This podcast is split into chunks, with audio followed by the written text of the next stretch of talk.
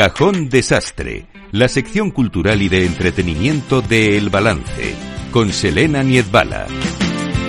Selena Nizbala, buenas noches. Muy buenas noches, Federico. Oye, pedazo de entrevista que tenemos hoy. Pedazo de entrevista. Compañera periodista. Compañera, eh, escritora y me ha encantado el titular Sí, que me ha dado. Ella, ella me dice, yo siempre pensaba que era una mujer de folio y medio y me he dado cuenta de que no. Oye, pues mira, sí. Igual nos pasa a Sabía, ¿te ha nosotros también eso? si nos da por escribir un libro. Sí, sí, sí. Está bien ese titular, la verdad es que sí. La novela es muy bonita, eh, muy personal. Muy personal. Muy, muy personal. Muy personal a la par que mm, es significativa, ¿no? Sí. Porque eh, pone de manifiesto muchas eh, denuncias sociales que están a la orden del día. Sí. Los parques de atracciones también cierran, ¿no? Así se llama. Y- La última novela de Ángeles Caballero. Y vamos con esa entrevista. I felt it from the first embrace I shared with you. that now our dreams may finally come true. City of stars, just one thing everybody wants. There in the bar. Los parques de atracciones también cierran. Es la historia de los Caballero Martín, narrada en voz de la periodista Ángeles eh, Caballero. Un relato personal y al mismo tiempo fotografía de la sociedad actual. Ángeles Caballero se cambia hoy las botas y en este caso es la entrevistada. Bienvenida a Capital Radio, Ángeles. Muchísimas gracias, estoy encantada. Bueno, debutas como escritora, en este caso de narrativa. Ujú. Lo primero de todo, ¿cómo te has sentido? Pues eh, me he sentido muy bien, ha sido como una especie de salto de lo que ya venía un poco acostumbrada desde hace tiempo, que era convertir uno de mis artículos en algo un poquito más largo, por no decir bastante más largo, pero me he sentido muy bien. Yo pensaba que era mujer de folio y medio, dos folios como mucho, y de repente empezaron a, a salir páginas hasta las que han conformado este libro. Bueno, la maternidad, eh, la, la crudeza de la enfermedad de unos padres, eh, todos ellos al final son piezas de un puzzle que componen eh, un todo, que es los parques de atracciones también cierran. Pero cuéntanos tú mejor, Ángeles, porque he leído un titular tuyo al hilo de este asunto que, que me encanta, la verdad, de decirlo, es eh, la mierda también puede ser bonita. Sí. Explícanos eso, por favor. Bueno, yo creo que, que hay un, un momento en el que supongo que eh, se pueden sentir o se han sentido o se sentirán muchos de los, de los oyentes que nos estén escuchando ahora, que es ese momento en el que puedes formar parte de un puzzle o puede ser el relleno de un sándwich en el que en, uno- en una rebanada eh, están tus padres y en otra están tus hijos o están otras personas a las que también, también cuidas. Entonces hay un punto en el que ambas rebanadas necesitan mucho de ti, de ese relleno, y, y de repente tú tienes que llegar a la conclusión de que, de que a todo no se puede llegar, de que es imposible. En este caso, lógicamente, el cuidado de los padres priorizó porque mis padres prácticamente enfermaron a la vez y los dos con la misma enfermedad, cada uno de ellos un, cáncer de próstata mi padre, un cáncer de hígado mi madre, y en ambos casos con un diagnóstico fatal, o sea, no había posibilidad de, de curación, con lo cual en ese desgaste, en esa, eh, en esa prioridad de los cuidados a los padres, eh, cuando se está en la mierda, por eso digo lo de que la mierda también puede ser bonita, hay una parte en la que cuando estás en esa hora punta de, de cuidados y en un momento de absoluta tristeza y dolor, hay algo que brota. Primero te das cuenta de la capacidad de resistencia que tenemos las personas. Cuando parece que no vamos a poder resistirlo, yo creo que resistimos, siempre con ayuda, pero uno, uno mismo a veces excede sus, sus capacidades, pero lo acaba un poco consiguiendo. Y en ese profundo dolor también puede brotar un amor inmenso o, como ha sido en mi caso, un conocimiento de mi familia al que he llegado a conocer a mis padres y de paso aparte de mi familia muy tarde y en esa época tan dolorosa. Coincido contigo en que es en esos golpes ¿no? que nos da la vida en los que realmente a veces eh, conoce- conocemos o conectamos eh, con, con esas personas que han estado pues toda la vida a nuestro lado. Pero eh, ¿cómo se cura, o mejor dicho, cómo se asimila convertirse de hija a madre de tus padres? Pues yo creo que, que mm, me recordaba mucho como cuando, cuando yo tengo dos hijos y cuando tienes un hijo, prácticamente creo que la maternidad en todas sus vertientes se adquiere de una forma un poco inconsciente. O sea, convertirte en madre de tus padres uno no llega un día y dice, bueno, pues hoy además de ejercer mi trabajo, mm, mm, ser madre de, eh, hija de, esposa de, amiga de, profesional de, ahora de repente me voy a convertir en la madre de mis padres. Ese cambio de roles se produce de manera paulatina y muchas veces sin que seamos conscientes de ello. Yo cuando me he sentado a escribir es cuando me he ido dando cuenta de todas las señales que vamos al final recibiendo, que ni siquiera tiene que venir con un diagnóstico o con una analítica en la que los resultados no son especialmente favorables. Te vas dando cuenta de, y es lo que he intentado yo construir en este libro, eh, escenas eh, en las que hay ese cambio de roles se transmite, eh, o, sea, o, se produce más bien cuando, por ejemplo, en vez de que sea tu madre o tu padre quien se presenta en casa y te dice, te he comprado estos filetes porque los he visto buenísimos para que comáis, eres tú quien cocina para tus padres porque te das cuenta de que eh, esa dejadez que muchas veces va pareja al envejecimiento y esa desidia y ese cansancio, eh, eres tú ahora quien va a encargarse de nutrirlos, por así decirlo. He de decir que tengo mucha curiosidad por saber cuál ha sido el proceso de comenzar este libro, ¿no? Eh, al final sientes tú la necesidad de contar tu historia y después encuentras el formato o al revés. Pues mira, fue vino un poco dado porque durante mm, durante los años que he estado eh, colaborando en el, en el Confidencial, a, eh, haciendo muchas veces eh, análisis político, crónica, em, hubo algunas veces en las que me permití, siempre con permiso, por supuesto, de mis jefes, pero en los que me permití desahogarme a través de mis columnas por momentos en los que estaba viviendo.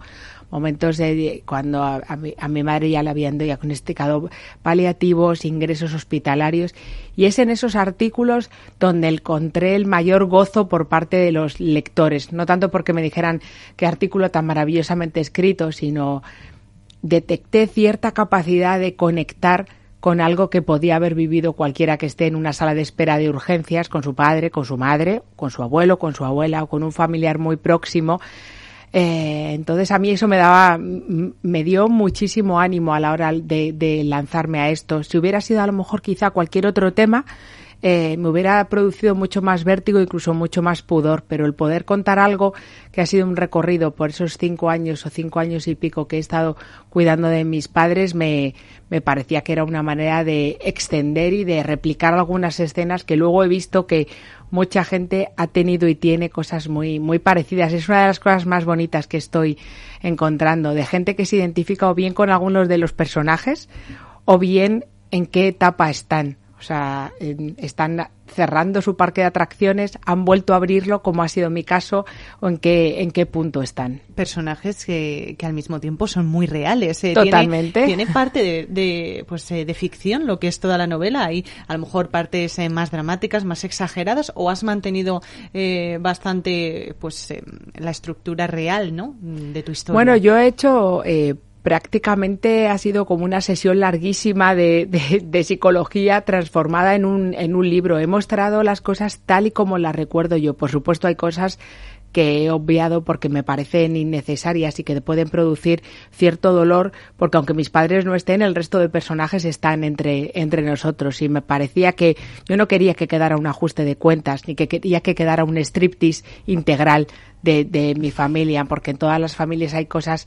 pues que es mejor no contar aunque las sepas, ¿no? Porque tampoco mm, pueden pueden traducirse en un puro morbo, ¿no? Y en, cuando yo lo que he querido eh, o he intentado hacer es hacer una larguísima carta de amor a toda mi familia, sobre todo para mis padres. Pero es verdad que por gente de la, de la familia, mi propia hija, yo tengo una hija de 16 años que lo ha leído y es una de las cosas que me imagino que al final tiene que ver con la autoficción, ¿no? Que es eh, escenas que yo reproduzco quizá de manera un poco minuciosa y que ella no recuerda de esa manera o cosas en las que me dice a ti se te ha olvidado, pero yo recuerdo aquella tarde, fíjate si ella era, era pequeña, ¿no? Entonces yo supongo que eso, mi hermana que también lo ha leído, mis tíos, eh, recordarán determinadas cosas de otra manera o simplemente no se acordarán y he venido yo a refrescarles en la memoria y hay otras en las que ellos tienen una nitidez absoluta y yo mm, no tanto por protegerme, pero probablemente no les he prestado la ningún tipo de atención y no me ha parecido oportuno narrarlas aquí. Bueno, en cierto modo, eh, más allá de contar eh, pues eh, la historia de tu familia, que fíjate, la de veces que habremos comentado todos, uh, si yo escribiese una historia sobre mi familia, esto da para escribir, vamos, una trilogía. esto ha servido, yo creo, ¿no? Como, como cierta terapia para poder expulsar lo que se tiene dentro cuando se pasa por un proceso mm, de estas características más de unos padres. Ya no te hablo en familia, sino de unos padres. ¿Objetivo conseguido?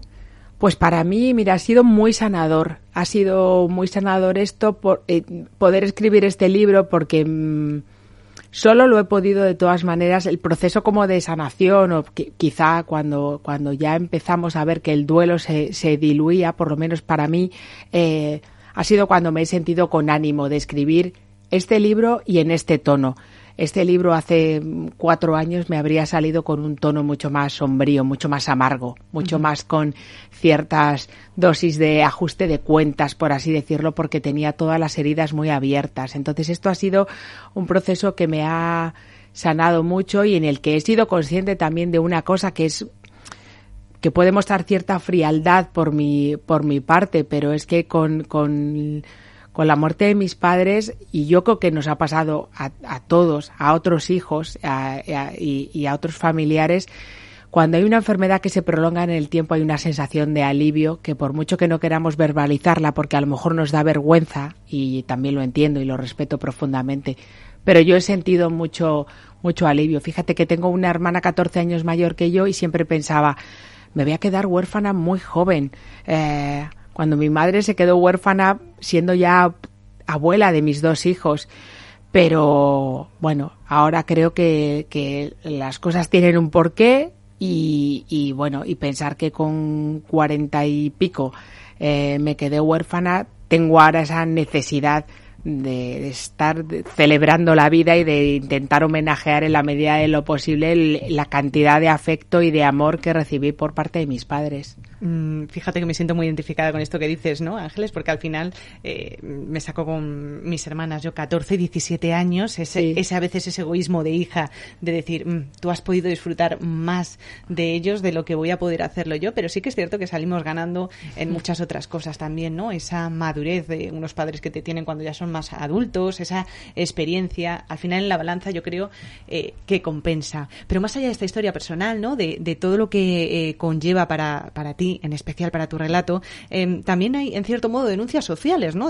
pues eh, son hechos eh, con los que podemos sentirnos todos muy identificados. Eh, la enfermedad de unos padres, el que una mujer trabajadora tenga que lidiar con el cuidado de los hijos de otra casa. Y teniendo en cuenta que empezaste a escribir este libro ya hace años em, y que evidentemente tú muchas veces has dejado claro que no tienes problema en posicionarte en lo que te mueve o en lo que te toca, ¿Cuál sería tu denuncia social en estos momentos? Pues yo he querido, mm, con muchísimo pudor y con la boca muy, muy, muy pequeñita también, mm, eh, reivindicar el papel enorme del cuidador y especialmente de las cuidadoras en España, porque en, el tema de los cuidados creo que es un matriarcado absolutamente abrumador y mm, Basta con ir a cualquier eh, sala de espera en un centro de salud o en unas urgencias hospitalarias. Normalmente cuando hay un anciano, quien está al lado es una mujer, ya sea una hija, sea una sobrina o sea una cuidadora.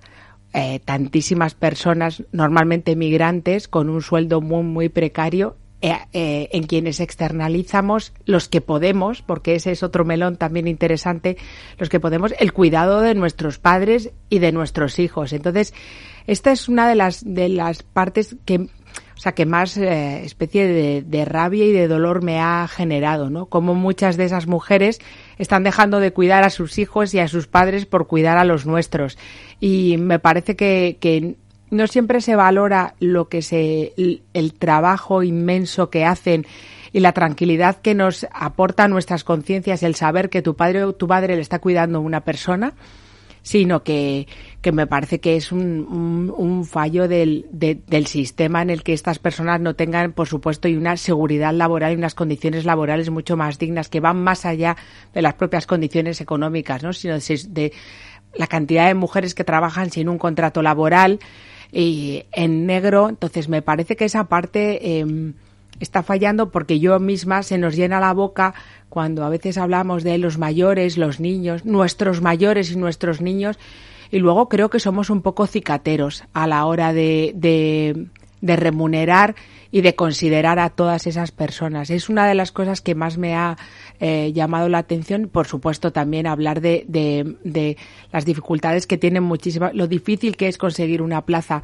en una residencia, en una residencia pública y lo carísimas que son las, las residencias privadas. Yo me reconozco absolutamente en un privilegio en el que ha habido muchas cosas de las que yo no me he tenido que preocupar. Entonces, quiero decir, eh, que los cuidados dependan tanto de estando en un país como España, con un estado de bienestar que puede tener sus, sus problemas y sus fallos y, y, sus ineficacias, pero estando en un país que forma parte de la Unión Europea, en un estado de bienestar, y que los cuidados y el estado en el que puedan estar nuestros padres y terminar la, la vejez, sea en casa o en una residencia, dependa tanto de la cuenta corriente, me parece una enorme, una enorme injusticia tal vez mmm, tengamos que evolucionar todavía a ese sistema. ¿A qué me refiero? Eh, pues hace años era impensable que todos los niños tuviesen acceso a una educación gratuita universal. Exacto pues a lo mejor mmm, en un futuro podemos eh, sentarnos a hablar y decir, oye, mira,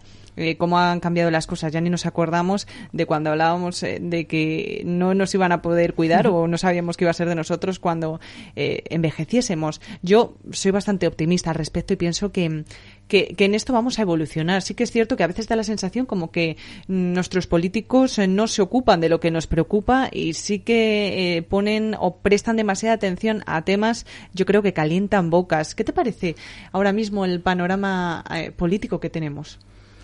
Pues me parece eh, ciclotímico absoluto eh, y me parece...